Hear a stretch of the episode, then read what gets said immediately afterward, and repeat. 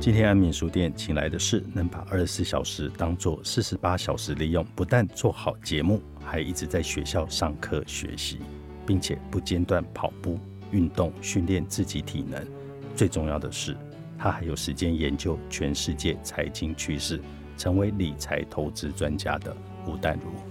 嗨，田丁峰，你好，我是不是也应该把我的声音压低一点，有气质一点？欢迎，同时也收听人生实用商学院，这是一个合集，所以今天安眠书店决定要让你睡不着觉。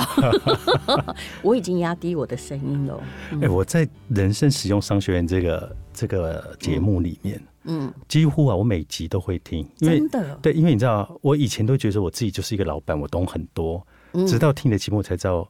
我其实什么都不懂。其实你是文青，嗯、我以前也以为我看看商业周刊或巨亨网，我懂很多投资。然后就 后来我去商学院之后，我其实很多人都认为商学院或 EMBA 是去交朋友，当然这也很重要。对，朋友绝对影响你的未来。你找对了马，你才能够马上成功。那旁边如果都是老鼠，你只能在老鼠窝里。但是最重要的是，你要。学习一种推理跟逻辑，然后你才能够慢慢达到你要的目标。一切失败都有原因，一切成功也都必须有楼梯。嗯，对。啊，我觉得这句话讲的很好。哎，嗯，一切失败都有原因，一切成功都有楼梯。对啊，不要像我们一般人，就是，哎，这个街头的欧弟上、欧巴上，一切的看到别人的成功就说：“哎呦，他好幸运哦。”对不对？嗯，然后看到自己的失败，就说：“哎呀，我就是运气不好。”那你如果又这样，你人生不会有成长啊。对，那你究竟怎么样可以有不同的眼光去跳出你自己在你的呃，你你原来懂得这个专业的领域之外的领域？就承认自己是白痴。我后来发现哦，嗯、我以前就是 gay 搞。你讲文青就有一个。知识比较高，对，有时候看看书就觉得自己会了，对。但是你看的世界不够多，对。也就是说，你的身体、你的灵魂，哈，自以为灵魂很高尚，但是其实你的肉体，哈，没有到达灵魂的那个高层次，没错，大概就是这个意思。所以，其实承认自己无知，重新学习，甚至是有时候打掉重练，我觉得是一件很愉快的事情。淡如呢，有一句话其实影响我很大，就是你不去理财，财不会理你。那是蒋雅琪先供的啦。对，那你有一次就是跟我这样讲完，你就想说，哎，田金峰，你真的是哦，不知道钱都花到哪里去哈。啊！我有曾经说过这种话。对对对，你就说你都是不会好好去利用你的理你的财，那你的钱就像被偷走了。我跟你讲，你不知道。我会跟你讲实话，一定是因为你是好人，不然只有两种状况：一你是好人，二我喝醉酒。但显然我们两个没有喝过酒，对不对？而且其实我不容易喝醉酒，因为你的书里一开始就讲啊，不要歧视钱嘛。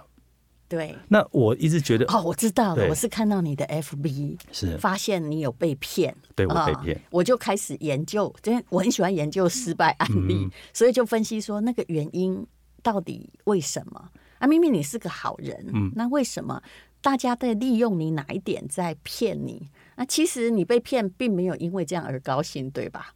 我觉得那个对我来讲是一个很大的打击。是，嗯，因为我你又考验到了你对人性的认知。是，嗯，因为我以前都是相信人的嘛。嗯、那那但被骗，一定是你完全相信他才会被骗。你不相信，你不可能被骗。因为我有类似的经验，因为你你会被骗吗？我以前常就是因为常被骗，我后来才来念商学院，就因为我不擅长处理金钱，而且以前呢。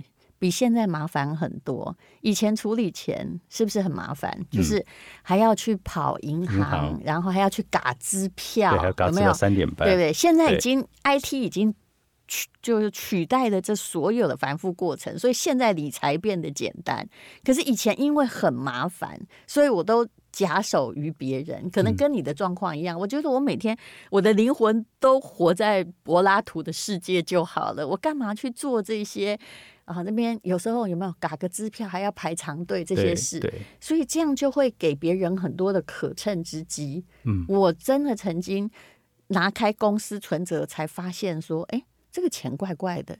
公司赚的，因为以前很简单嘛，就是影剧圈的收入。嗯、对，公司怎么只赚这些？我每天都在工作，我一天一个月工作了三十天呢，只有一天休息，怎么只有这些？然后我就问那个。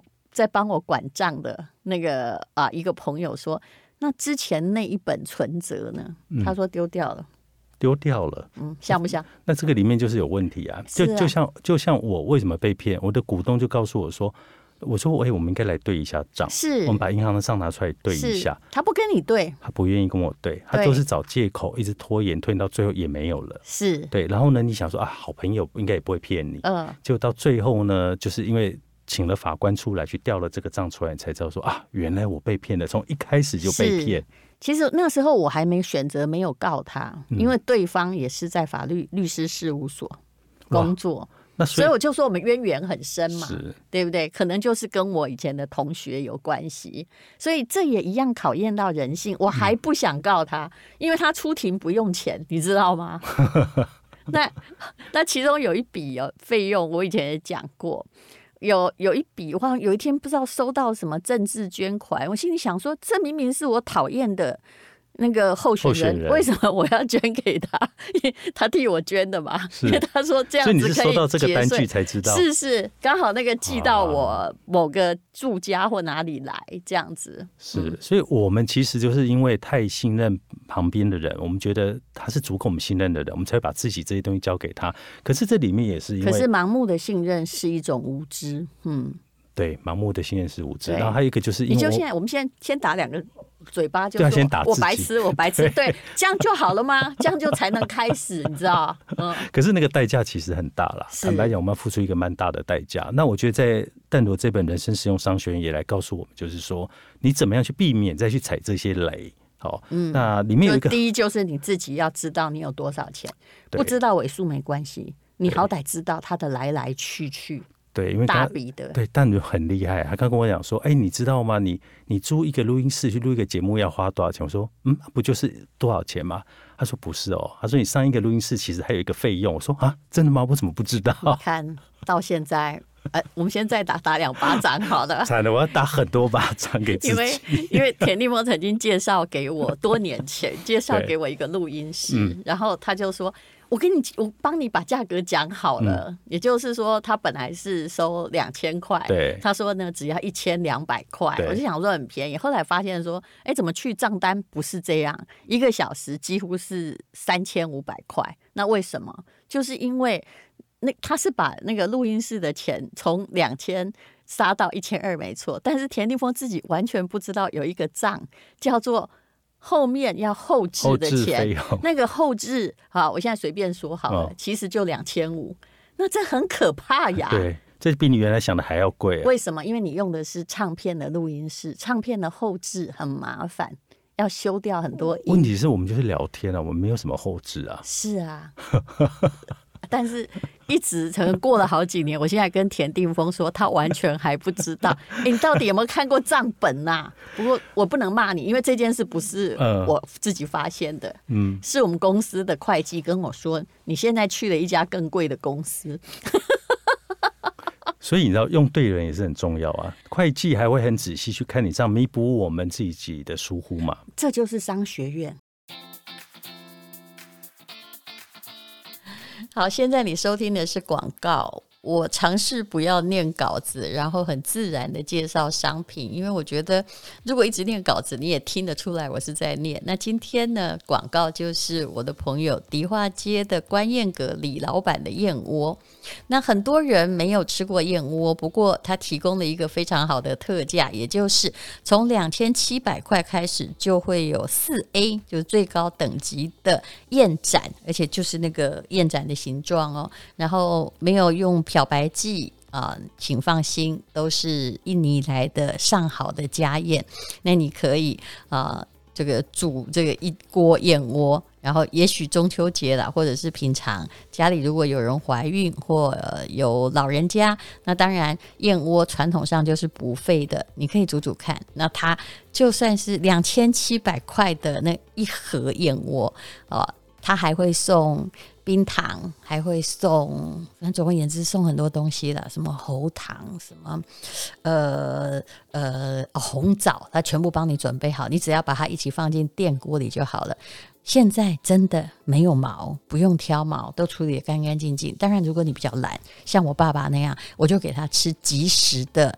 观燕盏，那这个。官燕的燕窝就即食燕窝，它呃价格卖得很便宜。如果买两瓶的礼盒的话，更是便宜。你就放在冰箱，可以放个大半年，绝对没有问题。它是用上好的野生蜂蜜，还有那个最好的燕窝做的。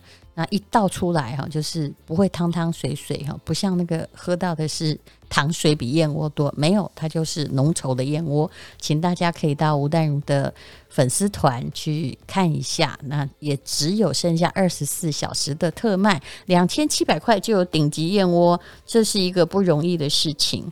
那还有呃，两千七百块送的就是送冰糖啊。我真的忘记了，但可能还是有喉糖，也就是跟中药有关的东西。还有送什么呢？还有送红枣，也就是整个就。全部放进电锅里面，好，适量的，不要加太多糖就可以了。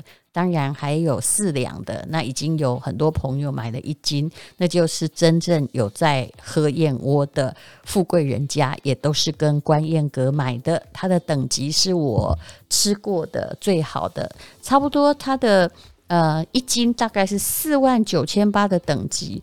在很多店里都要八万多块，你听到这个数目会觉得很可怕，对不对？但是对于常常吃燕窝的人，这个价格对他们而言就不是真的很昂贵。当然，如果呃你不想吃燕窝，或者是还没有到那个年纪，呃，这一次有一种叫做金钱鲍鱼啊、呃，它的鲍鱼就是餐厅吼很大一个卖三百块的鲍鱼，那它是十个啊。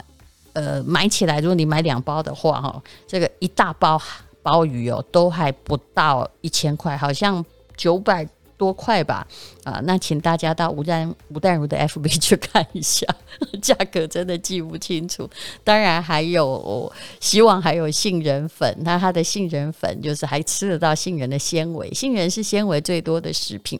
那它的跟以前的杏仁粉不一样，它是现榨的，全部都是杏仁粉，没有混别的东西。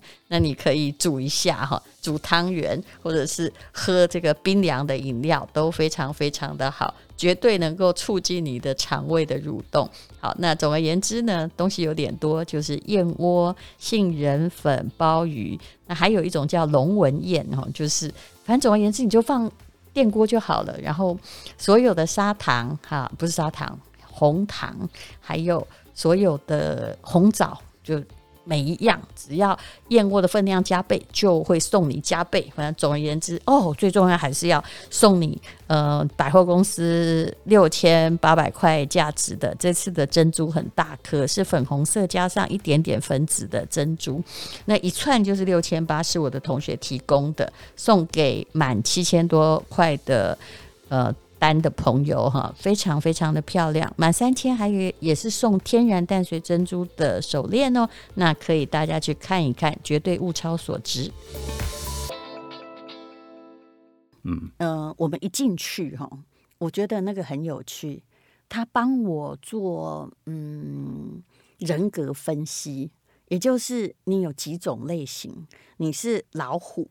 好，还是猫头鹰，嗯，还是变色龙，还有一种让我想一下哈，哎，有一种不是很有用的动物的，我就慢慢慢就会想起来，我是只老虎，而我们整个商学院呢会来念的非常好笑，中欧国际商学院在一入学帮我们做这些分类，我们班太有趣了，我们班大概有七十个人，都是老虎。你知道有对，大概 大概有五十个是老虎，那你就知道，哎，这跟别的班都不一样哦。另外一种好像是，大概是呃一种不太动的东西，等一下我想一想就会出来了。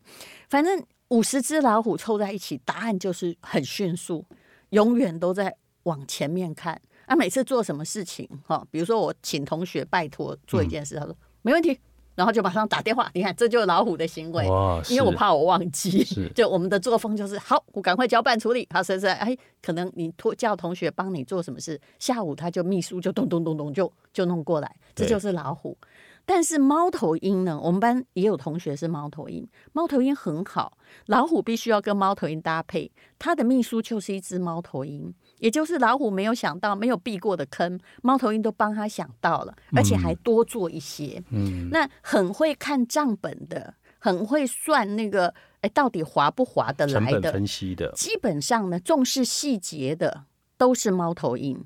所以我后来发现，我需要一只猫头鹰。我我我这公司全是猫头鹰哦，你现在公司都是猫头鹰？对，虽然我一看就知道他们是猫头鹰，虽然有时候我会对某些猫头鹰生气，因为 他们见见树不见林，见叶子不见树。嗯，那我会跟他说：“你可不可以？”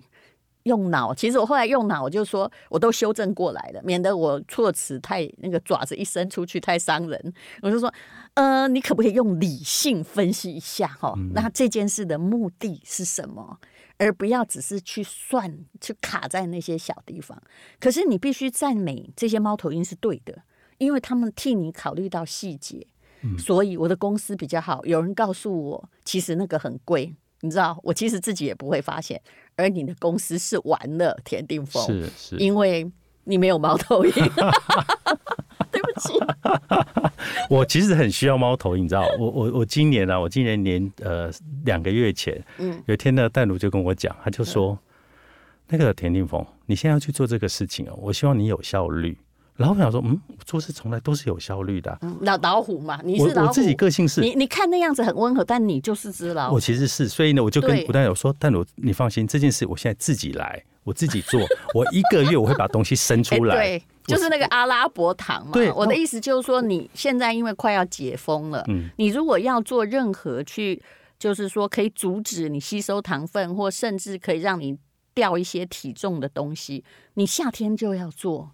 没有人在冬天减肥，是不是？所以我讲的是重点，你也应该 catch 到这个 point。对，而且丹如跟我说，因为你们之前的一个事情拖了半年，然后呢，什么都没有，然后你很惊讶，对不对？我就很惊讶说，嗯，怎么会一个事情会拖半年？我只是不想好好检讨你那个事情，是因为。你的公司倒不关我事，否则你财报拿来，我虽然不看哈，我不看太，我不太看我自己公司的大小财报，因为我有一个很精明的秘书，他彻底猫头鹰，每一笔账哈，就是他有时候会卡一些地方，但是他算得清清楚楚。那么，所以我很信任他，他也 OK。然后，可是哈，你这个如果我真心要看的话，我会不定期查账哦，我一看我就会知道你之前说的那个。我们后来成功合作的是 B，嗯、你之前那个 A, 成本有问题，嗯，所以你推不动，是，你知道吗？是，我知道，哎，我知道。其实，其实你跟我提醒了之后，啊、我回过头才去看这件事情，啊、然后我才发现我的成本其实比别人高非常多的，是，而且我的成本比别人高这很多呢。这个跟我自己公司内部人还有关系。你每次都。踩这个坑，对不对？对对，这不是第一次，所以我每一次都会踩一样的坑。然后我想说，对，那所以我常常讲，你是我的，没管，不是因为你是我贵人，我才会知道说，哎。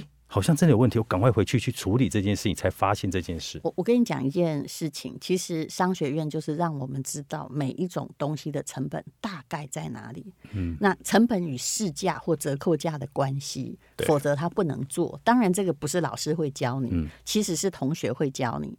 比如服饰业的同学，那我同学现在有一个就是就是大陆的前五大的这个网络成衣商，嗯。他就跟我讲说：“你看，我们就算请明星哦，嗯、他们都请 Angelababy 这一季的。嗯、他说，其实衣服的成本就是控制在原价的两成，超过的话你一定赔，因为有时候会打到三折嘛，那个叫已经换季清仓了。嗯、三折时你还要稍微有赚，但是当然到一折的时候，嗯、或整个都卖不去，故意挂出去的时候就是赔。那么我还有一个。”同学，他是做保养品，说起来就很大牌。先不要说他的那个，他把一个保养品，他是一个行销界的枭雄。现在我们还是很好。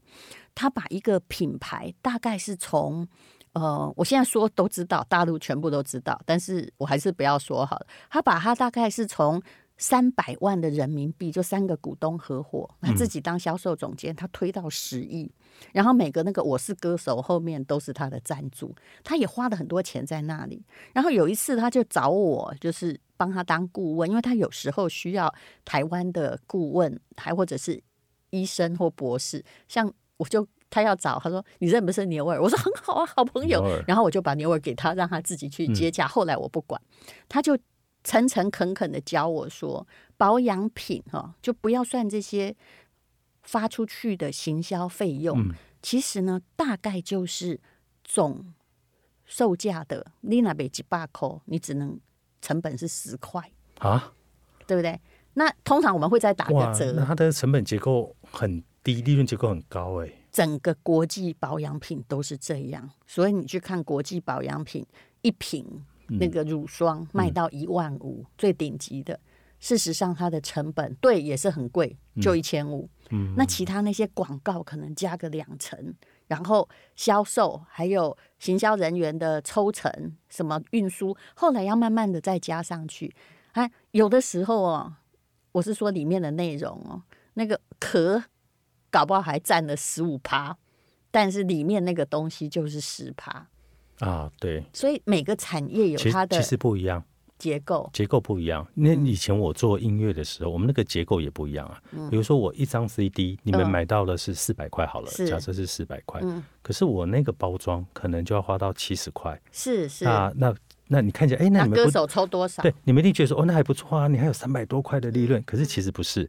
我在行销的费用，我要花两三千万，是是，所以它扣到每一张大概就是对，然后呢再给歌手版税，是，然后你最后扣一扣呢，我们的利润都只有十几 percent，当然。其实是很低的。餐饮业更可怜啊！我那天看王品，他们好像是整个，你不要觉得人家很赚钱，二点六还二点九，疫情前，所以都是毛三到四，很多钱他花在哎，好像。比如宣传，消费者只有感受到那个气氛，但是拿拿不到那个实质，对不对？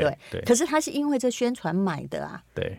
但是这些钱都是在商业社会必定要加上去的。嗯、那么为什么网络一定会取代实体商店？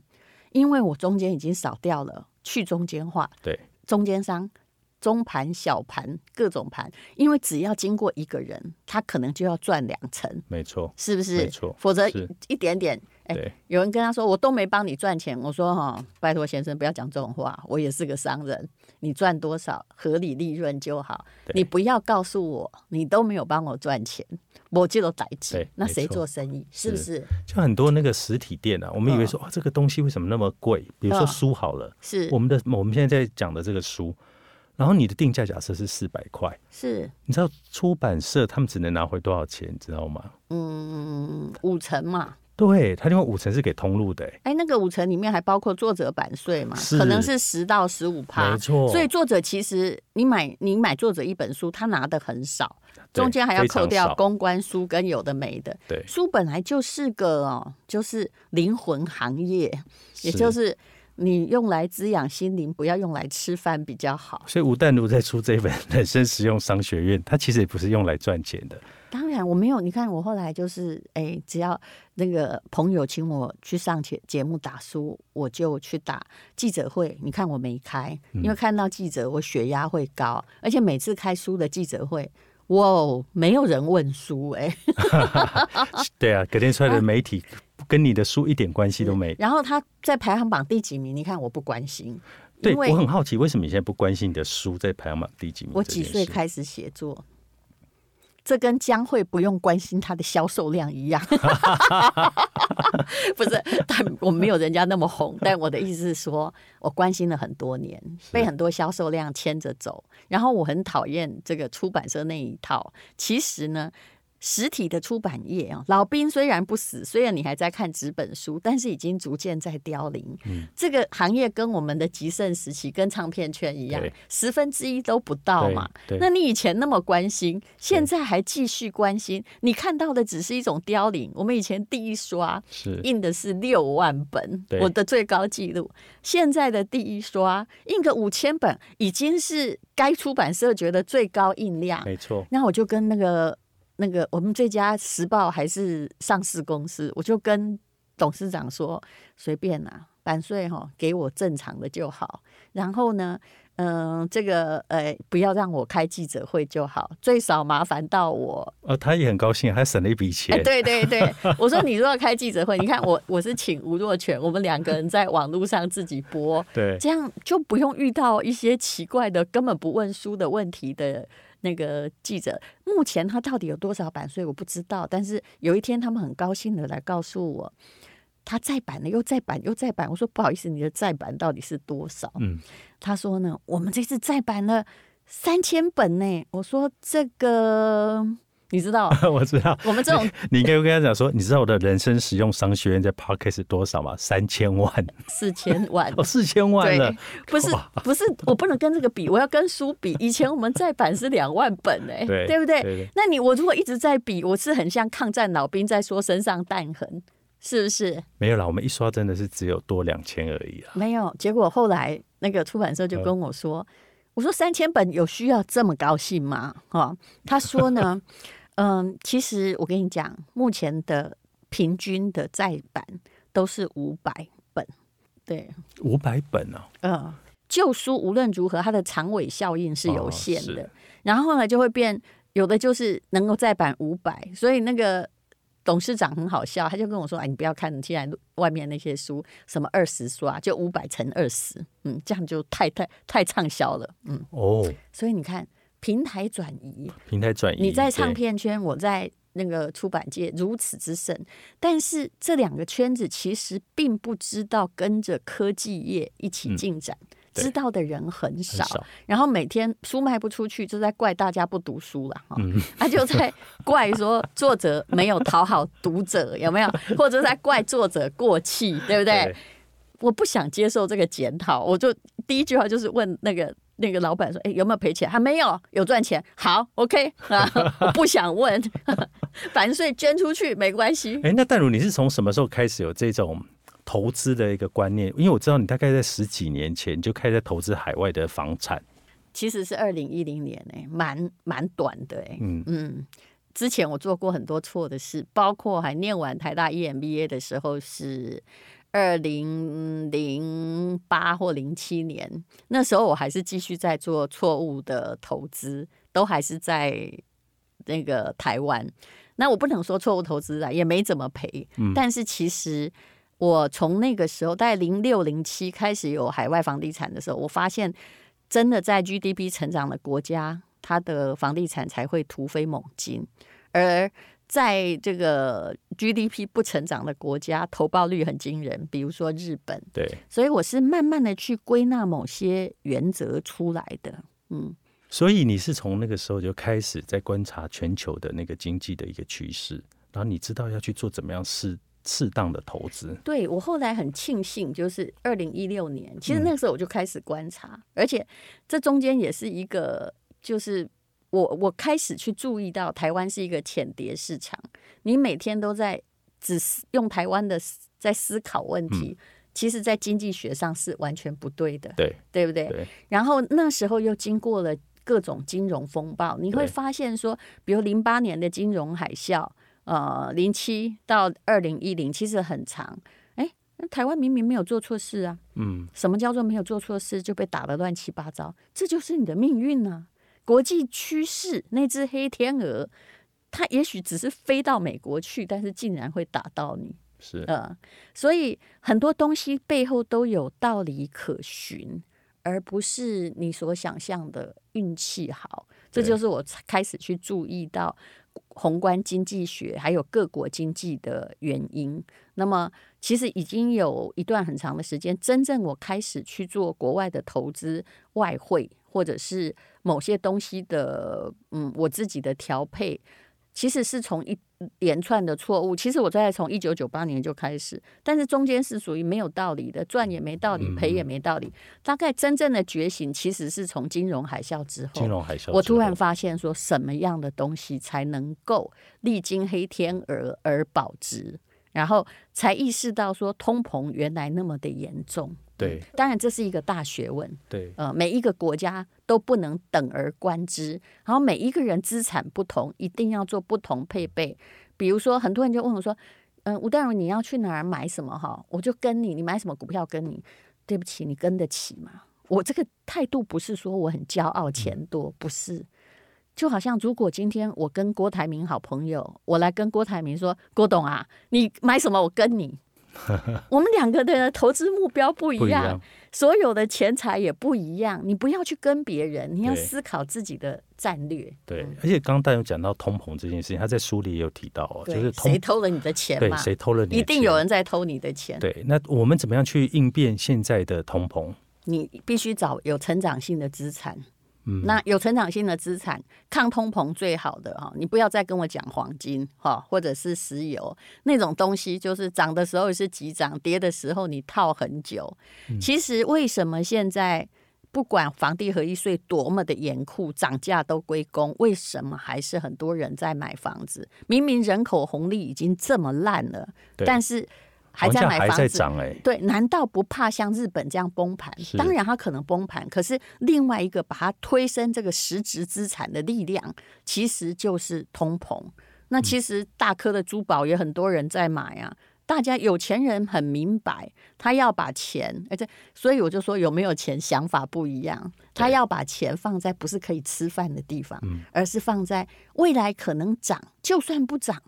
它可以保值的地方，不会就说，你知道通膨最可怕就是像台湾曾经经历过嘛，四万块旧台币换一块新台币，所有的过去的有钱人世家子弟，如果你没有资产，一夕之间变贫户。是，嗯，那现在很多的年轻人啊，因为他也不想把钱存在银行，因为他知道存在银行几乎是没有利息的。对、嗯，那所以呢，他们最近这两年，尤其台湾哦，钱都往股市跑。是啊，还有比特币啊，啊，对，还有比特币。那这样高风险的投资你怎么看？年轻人没关系啊，你破产也输不了太多。我倒觉得你应该去从主动投资里面哈，就但是你不要玩太多杠杆哦，一只黑天鹅死很惨。那比特币你也可以看到商业周刊他某一期访问各个比特币玩家，每个都破产过两次，对不对？还有有人一天早上起床发现他投资的那种币。整个电脑平台都没有了，但是他才二十几岁，他的钱也是投机赚来的，他 OK。但不好意思，你已经五六十岁或四五十岁，你还有家要养，你不可以。所以你必须要用巴菲特的雪球理论。至于年轻人，如果你只有五万块，你就去说花，我也不反对啊，嗯、因为你赔光了，你只是心痛而已，你还可以再赚回来。学到一些经验，是是，对。所以我就说，什么年龄，你的财富不同，你的年龄不同，没有一种东西，人家可以简单回答你。就好像人家会来问说，呃，那个吴淡如，那地保可以买吗？如果是田定峰问我，我会跟他说可以买啊。如果你要住啊，你钱够你买啊，对不对？那如果是一个二十岁的来问我，心里想说你到底有多少钱买？这个以此类推是一样。就很多人问你说啊，那个日本的房子可以买吗？诶，如果是郭台铭问我，我当然说可以买啊，因为你怎么买，就算他没有孳息，他不会倒呀。是。可是如果你就只有那点，然后你要去买了，你每天都悬悬挂挂的叨叨念念。那你又用不到，然后又变卖又困难，你为什么要买呢？你知道吗？其实啊，买房子在日本买房子这件事情，嗯，那时候我跟你还没有太熟。然后呢，有一个朋友他在日本做那个房仲，他就跟我说：“峰哥，你应该来日本投资。”我说：“哎、我不懂哎、欸。”我说：“日呃海外的房产投资这块不懂。”他说：“你知道吴淡如？”在这里赚了好多钱，我说哈，欧北共，他就跟我说真的吗？原来你被人家拿去当招牌了。对，是我也要反对。然后呢，我就说哦，真的是吗？那好啊，那我就我就真的买了，我就买了在新宿医院买了一个房子。你就买那最贵的啊，新宿御苑就是他。就告诉我说投报率有多少，然后我就看哎有七趴，那不错嘛哦，嗯，就我买了。就后来呢，一年、两年、三年过了，我就发现不对，你知道为什么不对？因为。后来我就跟他说：“那这个房子我现在到底赚了多少钱？”嗯、他说：“因为里面还有扣掉什么管理费啊，就是他们房产的管理。”而且你就是老虎，你没有看见那些细节。对，因为我没看到。扣了多少？呃，我记得那个时候几乎就是把所谓的六趴这件事就吃掉了，所以最后我那个房子也没有赚到钱啊。是把六趴吃掉是什么意思？就是说他那个管理费，就是他跟我讲的会有六趴的获利，可是呢，他管理费就是六趴。哈，你根本被骗了嘛？我跟你讲，我的管理费多少好不好？但是我的公司是自己组的，我雇了一个人，然后。后来我也不给他薪水，他就是领红利，但他有日本的中介执照，就是说我有个庆应大学的在日本。哎，其实我不应该在这里讲这个，因为我不想这个公布我个人操作，因为我分享给你，对我也没好处啊。你你真的被骗了。我答案就是说，如果今天我收入了一百万，是我给他四趴而已，就是你知道吗？哦，其他那些费用，什么修缮费，那个都是我付的。哈，但是他也没有给我收多余的钱。但是如果我买卖，当然我会，我们有公定，就是买卖的时候，他可能会得到原价的两趴或三趴。哎，我假设我决定把这栋东西卖掉，他是可以获利。但是平常的收入大概一百万，他只有拿四万。哦，一百万他只有拿四，那就是四 percent 啊。对，你的一百万应该被人家拿走九十万吧？对，不是，就是我我的四 percent 不是房价四 percent 哦，是我收入的四 percent，收入的四 percent 啊。哎，那为什么我们是整个被拿走了耶？就我们根本没有那个，对啊，你才收四 percent，而且过十年你就知道你被吃掉多少钱。而且我后来就想说，不对，那既然没有赚，我就把它处理掉。对，那我处理掉的那个房价也是我当时买的房价。因为可是后来其实大概比零八年的时候。东京房地产涨了两成到三成，我处理掉的大概公司都有赚两成。你早知道你卖给我啊，然后我用同样时间的报表告诉你说你被骗了多少。嗯，对。那但如像这样，像比如说，好像房产，我们刚刚讲的这个房产，而且你可能买的时候就贵了。嗯，对。那我们怎么会知道这些情报、这些资讯？我们要怎么样去取得跟判断？你要非常的在地，然后你要通过系统性的学习，嗯，必要的时候你日文也要好，然后要去看一下经济学的东西，调查一下房价。像其实东京它是属于实价登录非常透明，你一定可以查到。其实网络上的所有资料都有。你可以用，现在台湾也有啊，实价登录网站。所以我一直觉得，现在你不用电脑，不用不做功课，你被骗真是不可思议。